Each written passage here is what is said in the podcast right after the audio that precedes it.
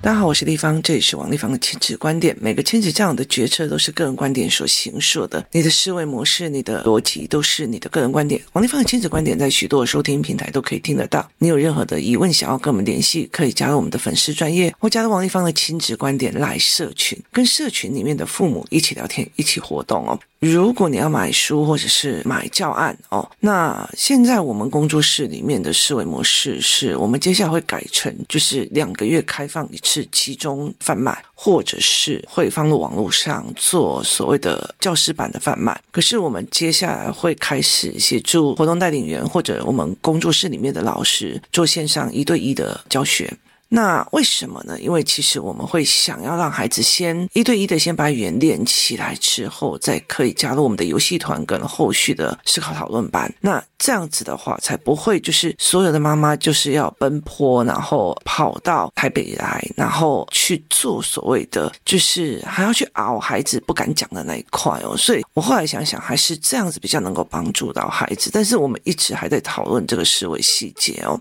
那今天我们来聊一件事情哦，就是所谓打压的观念。有一次有一个妈妈在跟我聊天的时候，然后就讲到她其中的一个朋友。那她讲到她的其中的一个朋友，然后就讲说这个小孩还没有自信，因为父母都会打压他。那刚刚好，我其实也送走了我一个妹妹，就是呃我的堂妹哦。那这个堂妹也非常非常的没有自信哦。那呃，其实我在跟我这个。这个朋友在聊的时候，我就跟他讲说，他这个这个小孩成绩很好嘛，或者他父母的成绩是非常好的嘛。哦，那后来我其实有意识到，其实因为我刚从泰国回来，那很多的时候我们在讨论台湾的标准答案或选择题答案，台湾没有思考性的对谈逻辑，或者是思考性的教育逻辑的时候，我们会以为这个就是一个标准答案的写答案的过程哦。那其实我没有想要改变台湾的教育环境，为什么？因为我们的大人都是这样，就是所有的人，包括我们现在所有的老师都是这样来的，所以其实他没有办法去理解什么叫做思维的对谈。那第二件事情在于是说，第一个就是没有办法有那个实质，第二个他的配件做不上来，就是语言的配件做不上来哦。所以，呃，我这次去泰国之后，然后看了很多的学校。那我有好几次，就是包括因为我有接台湾的学校的电话，或者是我在接台湾的事情的时候，我离开了所谓的主讲人，然后去坐在外面看小孩的对谈，或在等电话的过程里面，我去观察他们孩子们的对谈跟孩子们对谈时候的样貌。那我后来就理解了一件事情，台湾的标准答案的这一件事情，它深深的影响我们台湾的人文社会，包括我们的亲子教养，包括我们整个社会的氛围哦。那所谓的打压的最后的一个背后逻辑哦，就是这个小孩常常被他的父母打压，做任何事情都被说不要哦。它其实在于是我们根深蒂固的，就是如果我错了。就是你对的，如果你对了，就是我错了的这个思维，就是我的答案如果跟你不一样，不是你错，就是我错，这种很根深蒂固的思维。所以其实像我的妈妈，她会觉得说，你不听我的，就是你叛逆哦，那我不听你的哦，就是我叛逆哦，那所以其实这整件事情来讲，是不是你对？就是我错的一个思维观念一直在影响我们的潜意识，所以很多的父母他们会觉得一件事情在于是标准答案很重要，这一定有一个答案或有一个一个事实，所以很多的妈妈或者很多的爸爸就会很迫不及待的去告诉孩子这件事情就是这个样子，那个事情就是怎么样哦。其实有很多的时候，我会觉得那也不过是包装在就是说的比较。专业术语里面的“我对”，所以它其实是一个对错的压制。所以我后来就常常在跟他们讲一件事情，就是说，所谓我被我父母打压，那就是我父母认为他说的都是对的。我觉得我被打压的，就是因为他说的都是对的，所以我只好服从。可是叛逆的孩子是这个样子的，你说的这些东西逻辑不对啊，所以我就会去反驳，我就会反驳，我就会去做我自己想做的，因为我觉得在我的认知范围里面，它是对的，是我想做的，所以我就会去做。因为我碰到了呃很多的头破血流，我也要去做，那这就变贴成叛逆。他从头到到尾并不是在讲我妈妈说的这件事情是不是对的，那内容是对还是错？他哪里有逻辑的谬误？然后我就想到有一天，我就是在在曼谷的时候，那我们在晚上在饭店里面，那小孩他们就两个人要吃一碗泡面，因为他们很饱了，但是就是想吃泡面这样子。然后因为那天我们已经要回来台湾了，那个泡面也要吃掉，这两个孩子呢就拿着泡面就是要。公吃这样，那姐姐坐在那个梳妆台的椅子上，那弟弟就就是他就站着，那站着，因为我我儿子哦，他的手是很软的，所以他写字都一直写不好。那他手很软，导致他呃面会一直掉，那就掉在姐姐的鞋子上，就就姐姐就开始骂了，你知道吗？他就很凶的一直骂说，你怎样怎样怎样，你为什么不把它做好吃？你为什么这样这样这样这样？然后就开始狂骂这样子哦。那在我们家，在我们家其实这样子骂。会狂骂的就姐姐哦，所以他就是骂了这样。那我当时在吹头发，我坐在床上在吹头发。那我在吹头发的时候，我就看到姐姐一直在骂弟弟。我就听姐姐的内容，我真心觉得姐姐的内容没有错，但是她骂的有点 over 这样子。可是我觉得那还是在可以承受的范围里面哦。那他就一直骂，然后我就不说话。这个时候我就看到我儿子眼眶开始泛红，这样。于是我就问了一句说：“弟弟你还好吗？”这样子，他就快哭了，这样子，然后就讲了一句话说：“我觉得被姐姐骂好难过，我觉得我被姐姐骂我好难过。”可他说的内容每一次又是对的。就是你了解意思吗？我被你骂这件事情，心情跟事实本身分开。我觉得我被你骂，我骂得很难过。可是我本身的事情里面，我觉得姐姐又骂的是对的。那我就跟他讲，那你应该要怎么说？然后他就跟姐姐讲说：“谢谢你愿意教我，就是谢谢你愿意教我。”那姐姐就瞬间气就好了，因为她觉得你看到我在教你，而不是看到我在骂你哦。所以在这整个概念里面，他是其实。我如果今天同样一件事情是姐姐在打压弟弟嘛，那。通常都是在于这两个孩子的认知是什么哦。在学习动机引的时候，我也会跟他们讲说，我早晚有一天会教过滤，就是去把很多的要素里面全部都过滤掉，然后去组到你要的要素。就是我看到的，过滤掉姐姐的坏脾气，姐姐姐姐骂人的声音，姐姐的音量，而去过滤到我最要的萃取出来的那个他传达的价值点。那在这整个过程里面哦，其实包括是我，我常常有时候在骂姐姐或在说姐弟弟的时候，姐姐会或者是弟弟会。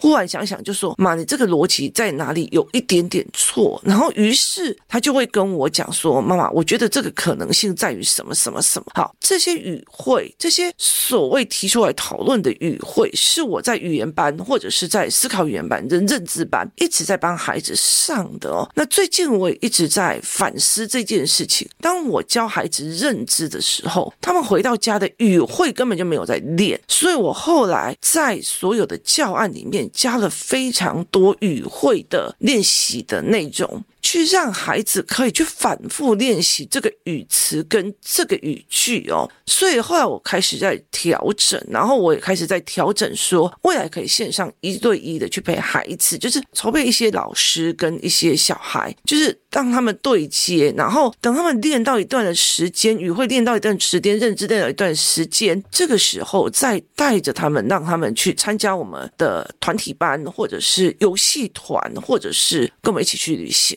这个时候你才会知道，在用的时候，你就会下意识把你习惯性跟老师练习的那个语句说出来哦。所以这是这样子的概念哦。所以我后来其实在这整个过程里面，在思维这件事情的时候，我就很理解的一件事情是，台湾的所谓的对错标准词或者是选择题，他一直让孩子，包括我们的父母，有一个习惯性的是去。证明自己对，或自证清白，或者是自证自己的对与错，然后甚至会去告诉别人自己是对的，或者是自己是错的哦，所以会呈现一种我错了，我自卑，或者是我对了，我了不起的一个心态哦。那这个东西其实是包括教养里面、师资里面都是一样，就是很多的老师不能被小孩反驳的。就是很多的老师不能被小孩反驳的，现在很多的小孩你也不能去反驳他，为什么？他在一个对错的两极观里面，而不是一个思维或听取、截取讯息的一个观念里面哦。所以其实我这一次在曼谷的时候，我看到很多的国际学校哦，那我就会去观察，当然我还是会遇到那种呃，在其中里面有一家，我遇到那个小孩，就是跟台湾的小孩，或者是说台湾或者美国公立学。校的那个样貌是很像的，他其实就是就是染头发啊，那种干嘛，然后讲话的模式也是用冲的，用用对峙的，那所以其实他们会有这样子的状况在。可是我看到了很多更高级的呃国际学校，或者是真的管理比较好的。他们真的就是小孩在听小孩讲话，那个眼睛跟眼神是在思考对方的内容，而且是真的很认真在听，然后在适当的时候提出自己不同的意见。他提出不同的意见的过程里面，也不是人家对冲的哦，所以这是一个很有趣的思考逻辑哦。那。我们去听别人不同的意见，我教了很多孩子人的不同，我教了孩子很多事的不同，我教了很多孩子这些概念与观念哦。其实很大的一个原因在于是每个人都有不同的观点跟思维模式，而你必须要去听他的思维模式。这世界没有对错，我常常跟我的孩子来讲，没有对错。所以其实对我来讲，我对台湾其实最没有办法接受就是零容错率哦，你知道。考上最好的学校哦。你尤其是以会考来讲，就是你，例如说你国文不能错过超过两题，要不然你就不会有 A 加加。这种零容错率的追求，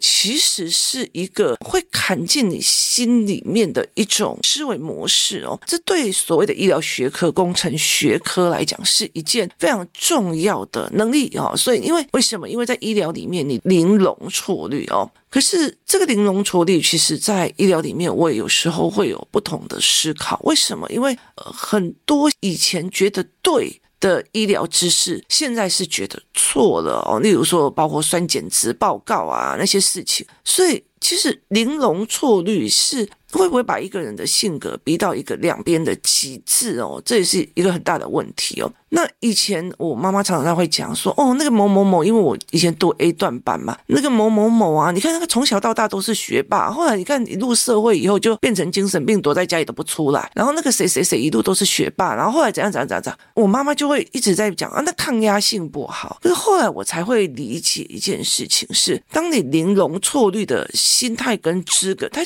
就有那种就有那种要求自己。零容错率的心态跟思维，所以他才有办法把自己逼到一个学霸的角色跟一个状况。那他把自己逼的，他并不是用思考逻辑去读的。这样子的孩子，他把逼到自己的那，但是真实的社会不是一个非黑即白的社会，它是一个。五彩缤纷的世界跟社会，所以当他没有办法在这个过程里面去找到一个真正的对的值的时候，他会无所适从的想要把自己关起来。所以我后来会理解一件事情，我就后来开始理解我这些同学们，他并不是没有抗压力，在升学的压力他都可以熬过了，那为什么他没有办法熬过生活的压力？我后来才会理解一件事情，是因为真实的。社会里面没有对错标准，而且当你真实的社会的时候，是去要一个对错标准或别人眼中的对错价值的时候，你会疯掉的。因为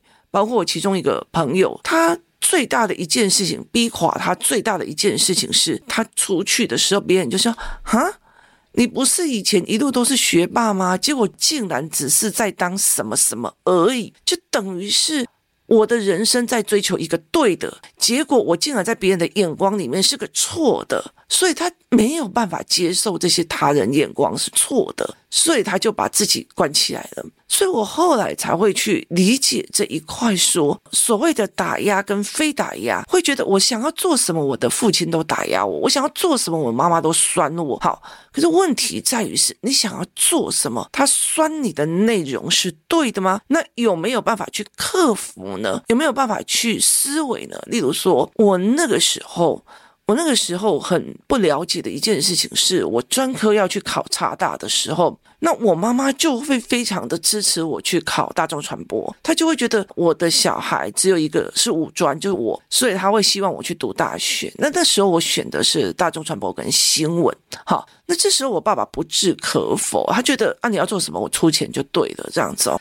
那后来到最后，我去读大众传播的时候，他选修的政治的时候，我发现太太迷人了。你知道，大众传播这种东西，其实有时候没有什么逻辑，所以他一直在讨论大众传播是不是一门学科。可是政治是一门学问，它是一个思维的逻辑跟思维的脉络。那个时候我才理解，就是原来所谓的学科是在思考的方式跟逻辑。那我就改考政治。我一开始考政治，后来考上政治的时候，我妈就觉得他该被戏哦，你听懂意思吗？就是路边卖菜的阿伯讲的政治都比你最搞破这样子。可是我爸爸反而去打了一个非常非常非常昂贵的一个翡翠项链给我。然后庆祝我进入大学这样子哦。那后来我其实后来我就跟我爸爸就是没有没有联络嘛。这阵子我在跟他重新在对谈的过程里面，我发现我爸爸在跟我对谈，在跟我讲事情的过程里面，他一直在踹，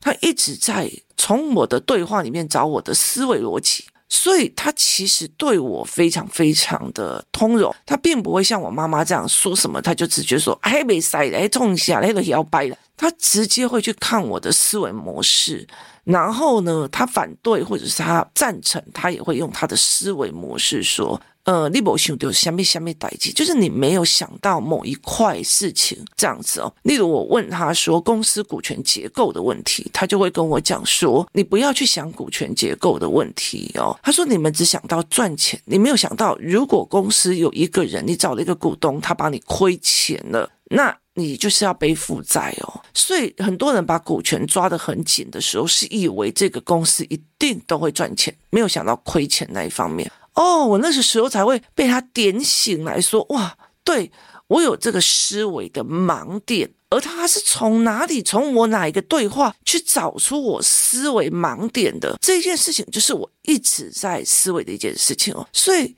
有很多人在看，就是例如他们来讲，跟我讲小孩的问题、小孩的状况的时候，我其实会去从他的语汇里面跟对话里面去看他的思维逻辑哦。就是有些妈妈，就是我明明都对她这么好，她怎么可以还这样？就是对她来讲，那我就会思考说，呃，这个妈妈的思维逻辑就是，只要我对你好，你就必须要怎样，就是符合我的要求。所以我会知道这个妈妈的 bug 在这个地方。那这个是一个思维逻辑，所以要不要讲这些事情就没有必要哦。那。甚至有时候是一个弱者思维，就是弱者思维，就是哦，我就是怕被骂，我就是怕怎样啊，这就是一个弱者思维，思维就是别人也没有骂你啊，那你就装出那个弱者的样子，然后就博取同情，所以。你会去在他们每一句里面去看他们的思维跟他们的认知，然后你就会再去看小孩为什么会变成这个样子，其实都有脉络可循哦。那你都可以找到原因，只是你会觉得说要不要去改变他的思维逻辑而已哦。所以后来我其实在这整个过程里面去看亲子教养的时候，我会理解一件事情是在整个教育的体制里面，我们以为只有教育。再说所谓的对错啊、是非啊，看不清楚。答案，甚至现在很多的台湾的人，他还是会认为说，如果没有考试，真的没有办法评量一个人。可是事实上，其实我们在看文本，就是。真的是思维性的人在看文本，其实看文本里面就可以看出来，这一个人背后的思考现在哪里断或者麻，是思维逻辑在哪里不对劲，或者是思维卡关在哪里哦？那必须去考验的这些在主审的人这个概念。所以在美国、欧美的学校里面，这些国际学校里面。他们所做的就是引导跟思维逻辑，已经是变成他们自己骨子里面在做的了。所以这一次去，我就觉得蛮有趣的，就是去看这个逻辑，其实蛮有趣哦。所以我后来就我就觉得说，在台湾，其实我。并不会觉得我自己啊，我会觉得说，在看这么多的事情的时候，你会觉得这个整个逻辑弄上来，其实它是一个非常危险的生活。就是之前有一个台北市的一个媳妇被她的婆婆弄到上吊自杀，呃，还被媒体起底说那个婆婆可是那种。最高的法律系这样子，那他用那种法律的语言斗到那个媳妇没有办法讲话，所以那个很大的一个概念是在于是我要证明我是对的，我只是用一个凌厉的法律的知识去证明我是对的，他少了一个人文上面的一个所谓的我尊重你的个人观点，我尊重你的思维逻辑。我尊重你的考试思维，我尊重你所有的思维概念哦，这是一个非常重要的一个概念。包括我们在就是在聊天的时候，在看老师的时候，其实很多人就会觉得说，为什么地方你不要多一些老师？我干嘛很难挑？因为我们在这样子的教育的体制下长大的孩子，我们会很快的想要把教案教完，甚至要教对。教正确，可是真的会去听小孩讲话，去跟小孩对话的老师，去很少。他就是真的真的很少。就是你跟他对话，其实你还是可以看得出来，很多人想要强持自己的思维观念进去人家，而不是点出他思维的逻辑。去看他说：“哎，你思维哪一个地方好像有点怪怪的？你要不要再思考一下哦？”这是在很多的，就是国外的线上教学影片里面可以去看到，这些老师的功力其实都在于是我在跟你对谈的时候，看到你语言背后的思维，看到思维背后的逻辑的缺口，然后于是我提醒，还有那个地方你没有去思考到哦。好。然后，呃，小孩才会忽然去看，哦，原来我没有思考到这样的一个论点。可是，如果这个老师他只是要这本，你讲了什么话，那个答案是错的，那他就变成一个对与错的压制。所以，其实，在很多的亲子关系里面，在很多的人跟人之间的关系里面。就很多人都落入的那种，就是哦，如果我今天这样做，地方一定会不赞成的，所以我就不要做了，我不要告诉他哦，就是落入了。我今天不服从你，我我我不今天不说你对，